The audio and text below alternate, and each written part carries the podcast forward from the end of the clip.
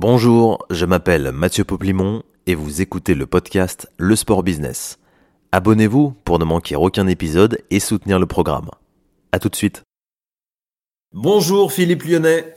Bonjour Mathieu. Merci d'être dans le podcast Le Sport Business, une nouvelle histoire aujourd'hui avec toi qu'on propose aux auditeurs. Je vous rappelle pour commencer que vous pouvez évidemment vous abonner pour euh, nous soutenir et surtout mettre une note sur Spotify ou Apple Podcast. On va dire que ce sont les, deux plateformes principales et la notation améliore le référencement du programme. Mais vous êtes de plus en plus nombreux chaque semaine à nous écouter. Merci euh, d'avance. Vous avez, Philippe, on peut le dire, 58 euh, ans et donc une longue carrière dans, dans l'univers du sport. On va même se tutoyer, Philippe.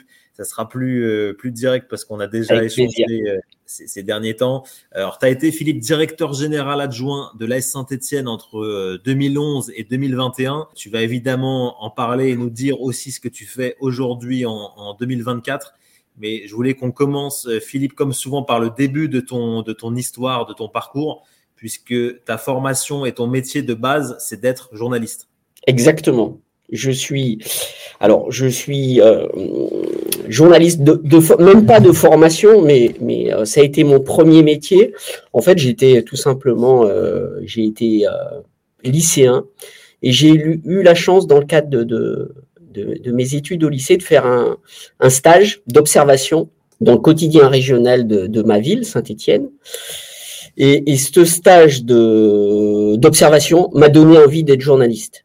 Euh, très tôt, quand j'étais quand je suis devenu étudiant à Lyon, j'ai fait Sciences Po à Lyon. Et le, le, le journal dans lequel j'avais effectué un stage d'observation m'a proposé, m'a proposé de faire des piges parallèlement des piges, donc d'écrire des articles euh, selon les besoins, et parallèlement à, à, à, mes études à Sciences Po à Lyon. Donc j'ai mis un pied, euh, ce n'était pas l'époque de l'alternance, mais déjà, je, je, je, conciliais études et activités professionnelles. Et à la fin de mes études, à Sciences Po, j'ai eu l'opportunité de signer un, un CDI. C'était euh, euh, bah à l'époque, c'était un peu pour moi euh, le Graal, un contrat à durée indéterminée dans un journal euh, qui s'appelait l'Union de, de, Reims, à Reims. Euh, L'Union faisait partie du groupe Persan, c'était le même groupe que la Tribune Le Progrès, là où j'avais effectué des piges. Et c'est comme ça que je suis devenu euh, journaliste. Alors, c'était euh, ma volonté. Euh, et puis, au gré de, d'opportunités, parce que j'ai eu cette chance-là aussi, c'est ce que je dis aujourd'hui, ce que j'ai eu cette chance-là, c'est-à-dire que c'est, les opportunités se sont un peu présentées à moi. Je, en, toute, en toute humilité, je le dis, j'ai jamais postulé un. En fait, j'ai jamais envoyé un CV pour postuler à une offre d'emploi. Donc, je, j'ai été journaliste à l'Union de Reims et puis après, j'ai eu la possibilité de, de redescendre dans ma région, d'être journaliste au Dauphiné Libéré. Et du Dauphiné Libéré, je suis reparti dans le Nord, à Paris-Normandie, où j'avais 28-29 ans, 29 ans, on m'a confié la responsabilité d'une équipe, d'un service des sports. Et je suis devenu responsable du service des sports du journal Paris-Normandie. Et puis, euh, euh, 5-6 ans plus tard, alors que j'étais en vacances en, en, en, Afrique, loin, loin de la France, l'équipe m'a appelé euh, pour me proposer euh, un poste. Bah, bah, euh, évidemment, j'étais encore euh, tout jeune, j'avais, je venais de, de, passer la trentaine. Et évidemment, l'équipe, ça se refuse pas. J'étais un fidèle lecteur de l'équipe. Et je suis rentré à, à l'équipe euh, comme chef de, de groupe. C'était euh, un, un, poste d'encadrement. Puis je suis devenu rédacteur en chef adjoint. C'était, c'était la consécration, euh, l'équipe. Ah bah, la, alors, la consécration, disons qu'effectivement, euh, ça reste le, le, journal sportif de, de référence. Il y a eu d'autres journaux euh, comme le sport qui ont tenté d'émerger, mais c'est vrai que l'équipe, ça reste un petit peu, on dit, la Bible du sport. Euh, c'est une marque. C'est une marque euh, puissante. Euh, et c'est vrai que c'était une fierté de, travailler à l'équipe. J'ai beaucoup appris. et puis après, j'ai pris en 2007 un autre virage. je suis passé, généralement, on dit, on passe de l'autre côté de la barrière, c'est-à-dire que je faisais de l'information et, je suis passé dans l'univers de la communication, puisque j'ai rejoint la Saint-Étienne comme directeur de la communication, avant d'en devenir directeur général adjoint dans les années 2010. C'est un, une reconversion, j'allais dire, un, transfert qu'on voit euh, finalement assez, pas fréquemment, mais c'est quelque chose qui arrive. Maintenant, on voit souvent des journalistes aller vers le privé ou vers des clubs.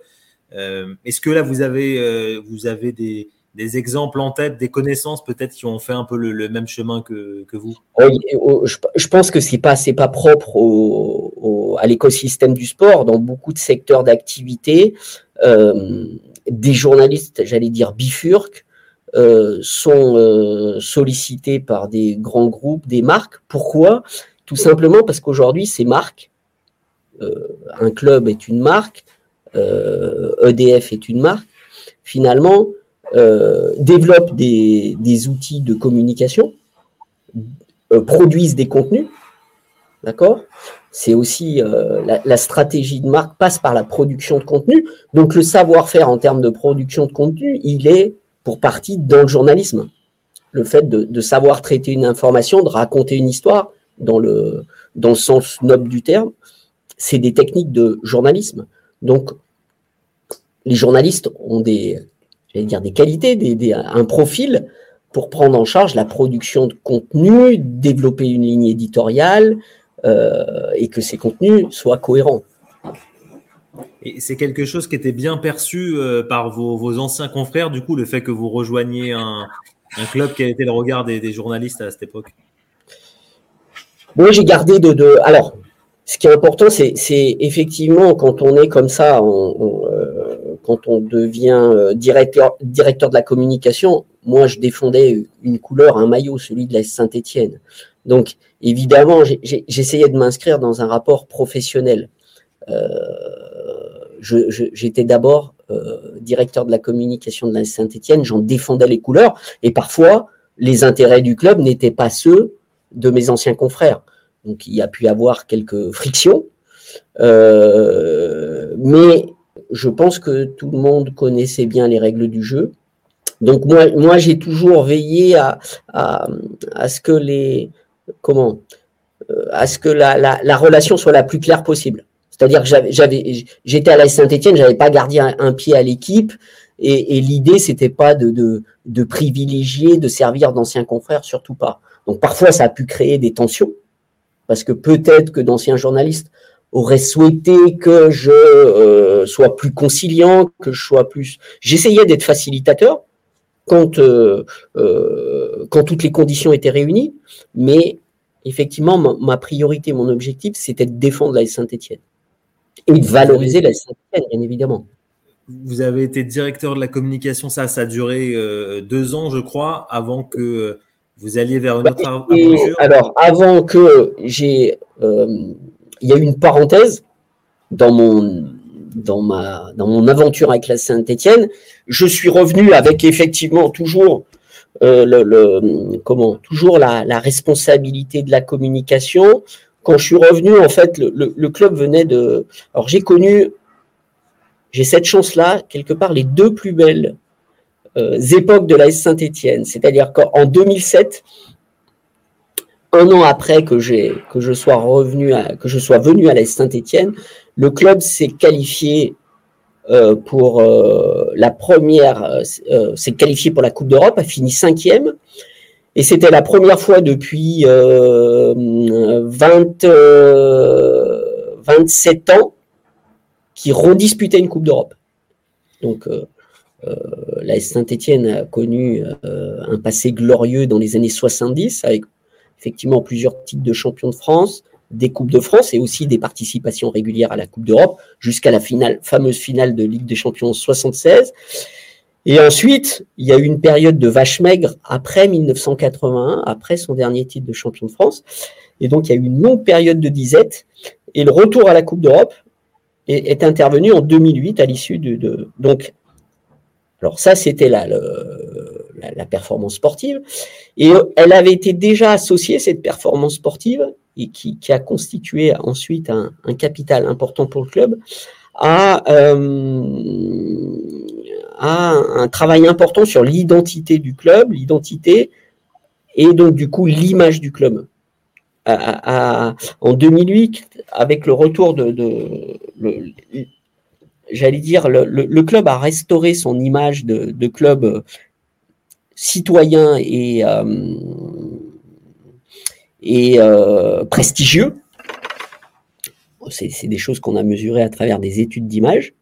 Donc c'était deux, satisfactions parce que effectivement, il faut savoir que les clubs se développent et pour la Saint-Etienne, c'était super important en capitalisant sur leur image. Donc moi, ça a été un travail hyper important. Je l'ai, un petit peu aussi euh, découvert. Je me suis perfectionné dans ces concepts d'image de marque, de marque. Quels sont vos, euh, vos, grands souvenirs? Il doit y en avoir beaucoup, mais des anecdotes, des anecdotes en tant que, en tant que DG adjoint d'un club professionnel. Est-ce qu'il y a des, il y a des choses qui restent gravées dans votre mémoire? Sur peut-être aussi des périodes des, des Il y a plein de choses, mais c'est comme. Alors, il y a plein de choses, mais, mais finalement, mes, mes meilleurs souvenirs, c'est pas forcément des, très grandes émotions, parce que quand vous êtes dans le feu de l'action, quand vous euh, justement, il, faut euh, contrôler et, gérer ses émotions. Vous pouvez pas apprécier une victoire, une performance, un match comme un supporter euh, moyen. C'est justement, c'est tout le contraire. Mais ça, je l'ai aussi vécu quand j'étais journaliste à l'équipe, quand j'étais rédacteur en chef adjoint, j'ai eu la, la, chance de participer à, de couvrir plusieurs grands événements euh, mondiaux, dont les Jeux Olympiques. Et finalement, euh, je, je les ai pas appréciés comme un fan de sport. Je le dis toujours, hein, je me souviens des, des, des Jeux Olympiques d'Athènes en 2004. Euh, c'était un magnifique événement. Et, euh, et malheureusement, euh, enfin malheureusement non, mais j'en garde surtout un souvenir professionnel. Je ne, je me souviens plus de l'ambiance vraiment dans le stade, etc. Je me souviens de ce qu'on avait fait, des réalisations professionnelles que ça avait engendré, mais euh, mais voilà, l'AS Saint-Etienne, c'est pareil. J'ai vécu de, enfin, le club a connu de grands moments, dont une victoire en finale de la Coupe de la Ligue 2013, euh, une cinquantaine de matchs de Coupe d'Europe, de grandes émotions sportives.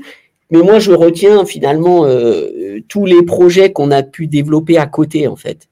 Euh, l'ouverture d'un musée, on a été le premier club en France à ouvrir un musée. Ça correspond à l'AS Saint-Etienne est un club historique et donc un club qui a été dans les années 70 pionnier et pionnier dans plein de choses. Ça a été le premier club à ouvrir une boutique, ça a été le premier club à effectuer des déplacements en avion, ça a été le, euh, le premier club à superviser ses adversaires.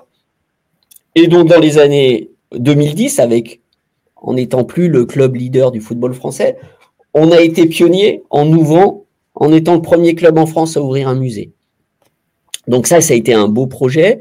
Euh, initié par un, fan, un, fan absolu des Verts, mais qui derrière ça a mobilisé d'autres. Le, fan absolu, qui est aujourd'hui conservateur du musée, c'est Philippe Gastal, euh, pharmacien de formation et qui a consacré euh, une partie de sa vie à, à, concevoir le projet du musée, mais d'en accompagner le développement, d'en euh, euh, assurer la promotion et puis de le, de le voir se développer, ça a été euh, une aventure intéressante.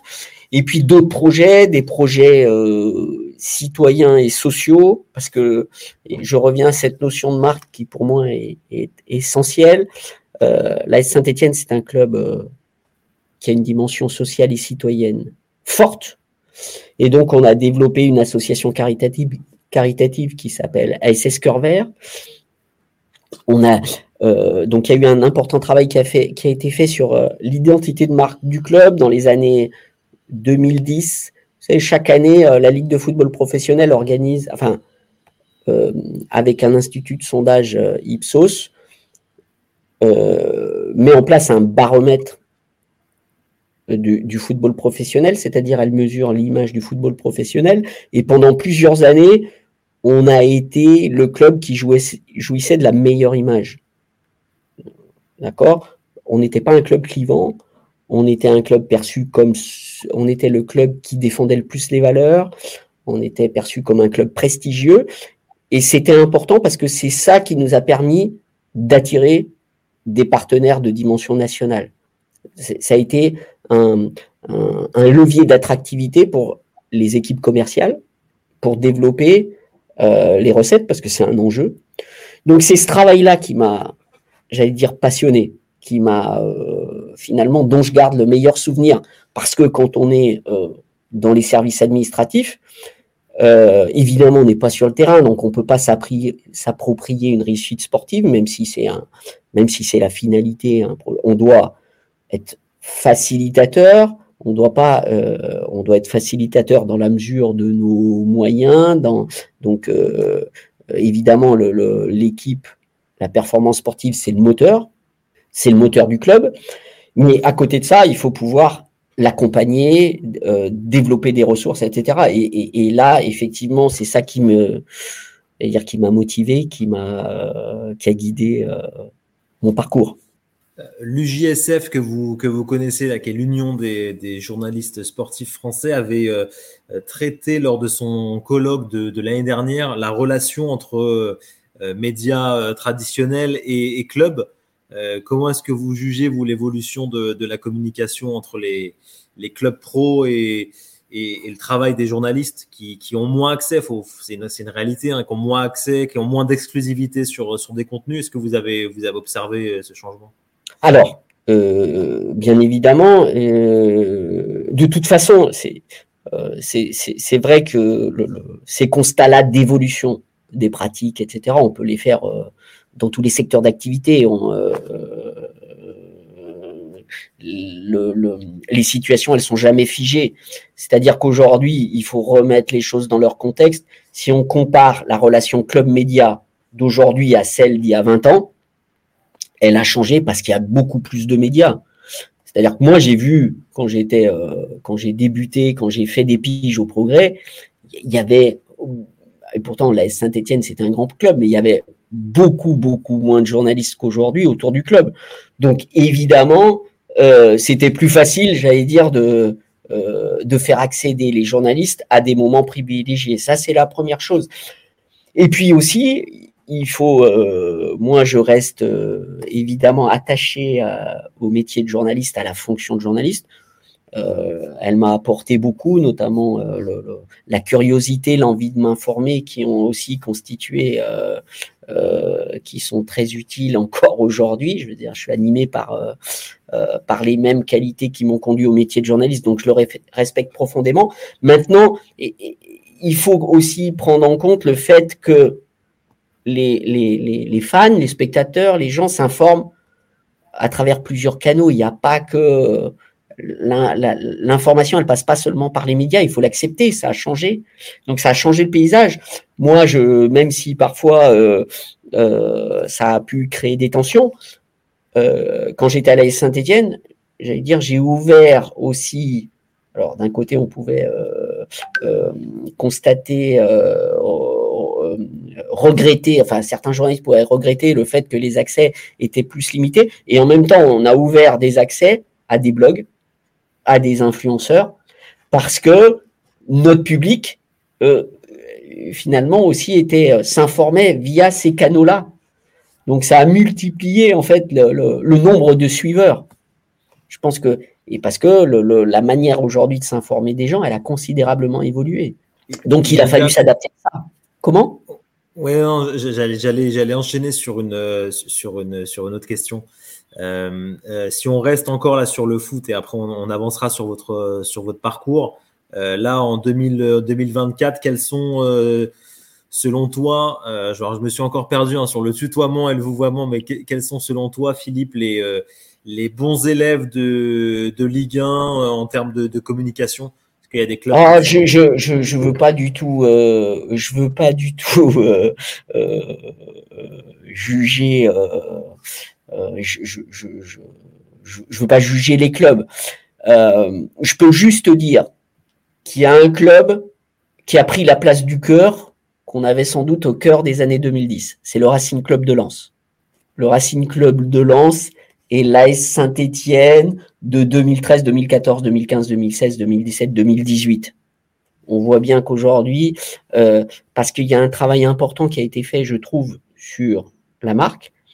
C'est-à-dire que euh, pour moi, euh, c'est un club qui connaît bien, qui, qui, a bien travaillé son identité, qui sait bien dans quel environnement il est, qui effectivement rend moderne la tradition. C'est-à-dire que c'est pas parce que on, on, est un club qui respecte des traditions qu'on est un club du passé. On peut être un club d'aujourd'hui et du futur en étant connecté à son environnement, à son histoire.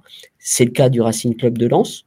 Et, le Racing Club de Lens, justement, je trouve que le Racing Club de Lens, nous, on avait un peu la place, on, était la, on avait la place du cœur. Les études dont je parlais sur le baromètre du football professionnel montraient que, que l'AS Saint-Etienne, au-delà de la région Auvergne-Rhône-Alpes, était souvent le club le plus apprécié derrière le club local. C'est ce qui faisait notre force.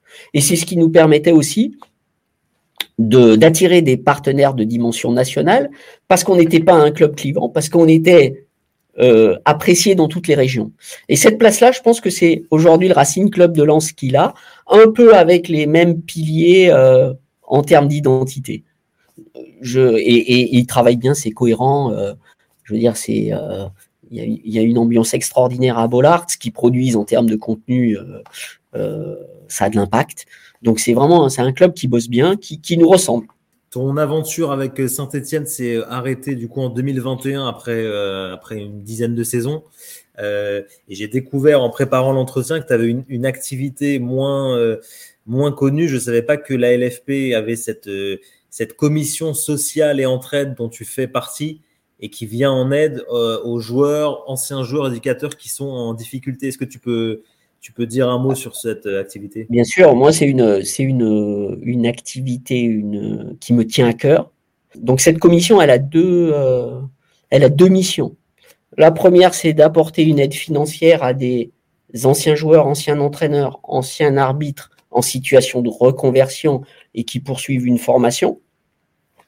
Donc, c'est de participer au financement de leur formation dans le cadre d'un projet de reconversion. Et puis, la deuxième mission, c'est effectivement de venir en aide à des joueurs ou des familles de joueurs, des anciens joueurs en difficulté sociale. Vous avez des, des, des, joueurs du, j'allais dire presque d'une autre époque, euh, des années 60, 70, qui sont euh, et, et, et, qui ont qui n'avaient pas le statut qu'ont les joueurs d'aujourd'hui donc qui ont été joueurs professionnels, euh, mais on parlait pas des mêmes sommes. Parfois, euh, bah, euh, ils n'avaient pas forcément des fiches de paye. Il y avait voilà le cadre juridique n'était pas le même, le statut n'était pas le même, et, et, c'est des joueurs. Parfois, ils sont décédés et leurs femmes sont dans la, difficulté. On vient aussi en aide à leurs épouses les joueurs sont décédés, on vient en aide à, leurs épouses. Et puis par ailleurs, des, joueurs euh, bah, d'une, euh, qui, ont, qui ont arrêté la carrière plus récemment et, euh, et qui se retrouvent parce qu'ils ont été mal conseillés, parfois parce qu'ils ont fait de mauvais choix, mais surtout mal conseillés, se retrouvent en grande détresse. Et on est là pour effectivement mettre en place leur apporter euh, une aide financière un peu d'urgence et puis les aider à reprendre pied dans la vie. Voilà. Donc ça, c'est quelque chose que... Ça, on en revient un peu à ce rôle social du, du, football qui me... Euh, dans lequel je, j'allais dire, je crois. Donc euh, c'est aussi, c'est aussi un élément important de, de, de, de, de mes activités à l'AS Saint-Etienne, de valoriser ce rôle-là. Voilà. Bah, ça, doit être compliqué pour la Ligue de, mettre en avant cette activité parce que forcément on, exposerait peut-être certaines personnes, mais je savais pas qu'il faisait, euh, savais pas qu'il y avait cette action de la LFP, c'est bien. Bien sûr.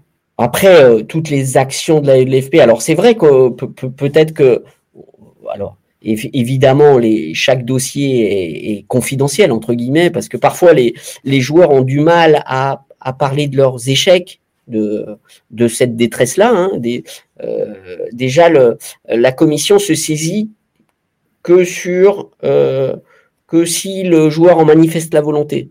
moi, s'il m'est arrivé d'identifier des joueurs en difficulté, mais parfois ils formulent pas le, euh, ils, souhaitent pas être aidés. Donc on peut pas, on, se, j'allais dire, on s'auto-saisit pas.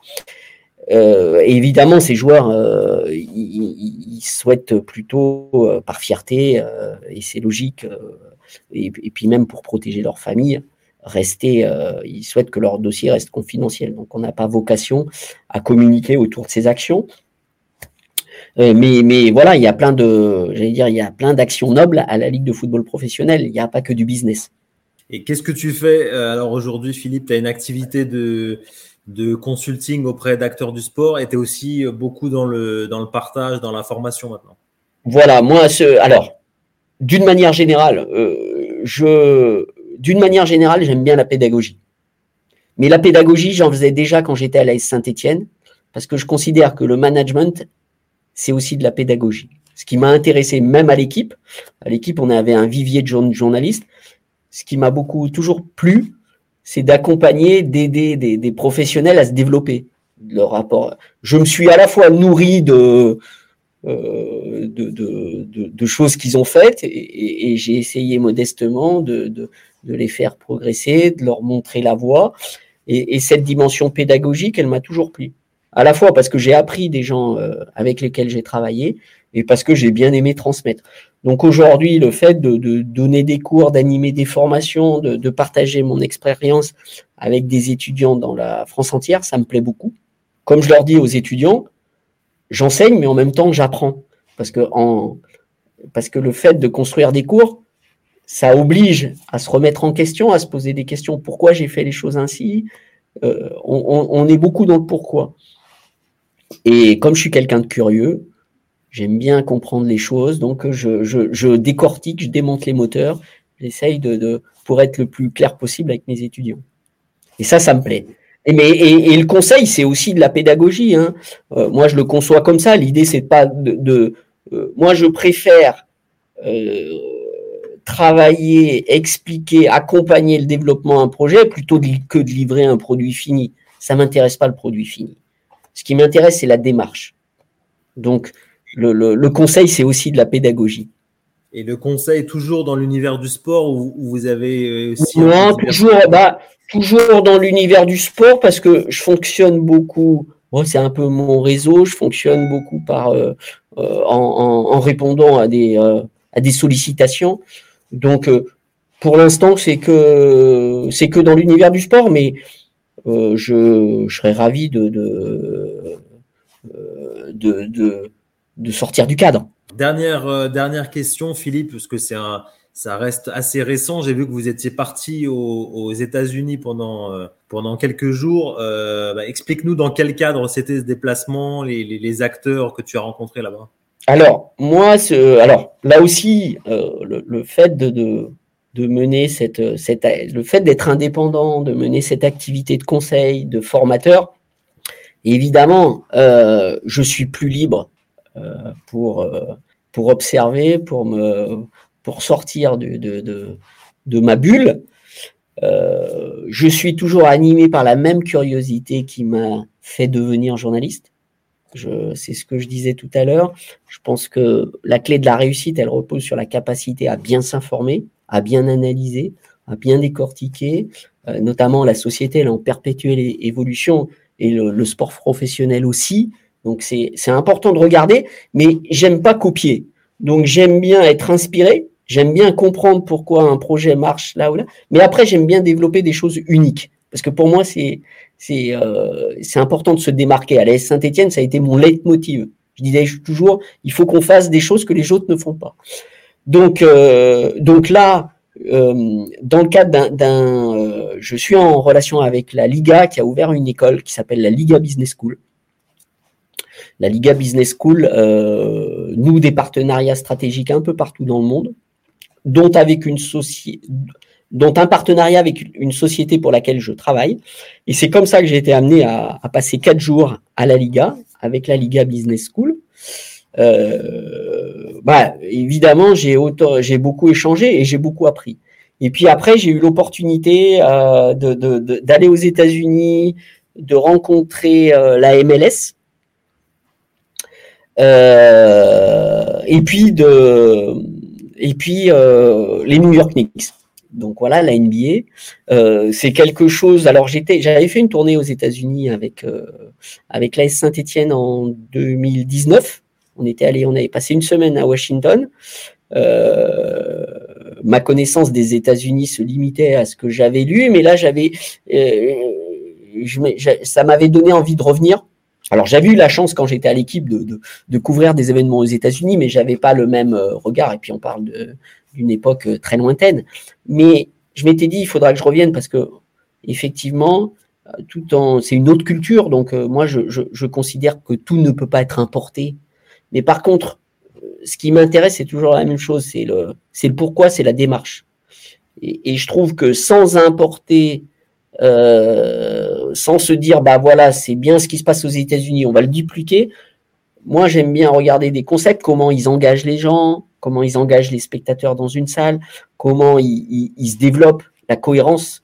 Parfois, ce que j'ai pu regretter dans les clubs, c'est que des fois, on fonctionne un peu en silo c'est-à-dire euh, le sponsoring, la billetterie, la com, etc. Alors que les, les, franchises en MLS, il y a un seul projet qui mobilise toutes les ressources. Je suis plus, j'aime bien cette transversalité. Donc c'est des choses comme ça que je euh, que je suis allé chercher aux États-Unis. Je voulais confronter un peu mes convictions à ce qui se passe euh, outre-Atlantique. Très bien. Bon, merci beaucoup Philippe pour l'échange. Les, les auditeurs peuvent vous retrouver principalement sur sur LinkedIn. Hein. C'est là que vous êtes un peu actif et que partager parfois des, des analyses ou des, des visions sur l'actualité. merci en tous les cas d'avoir été là, Philippe.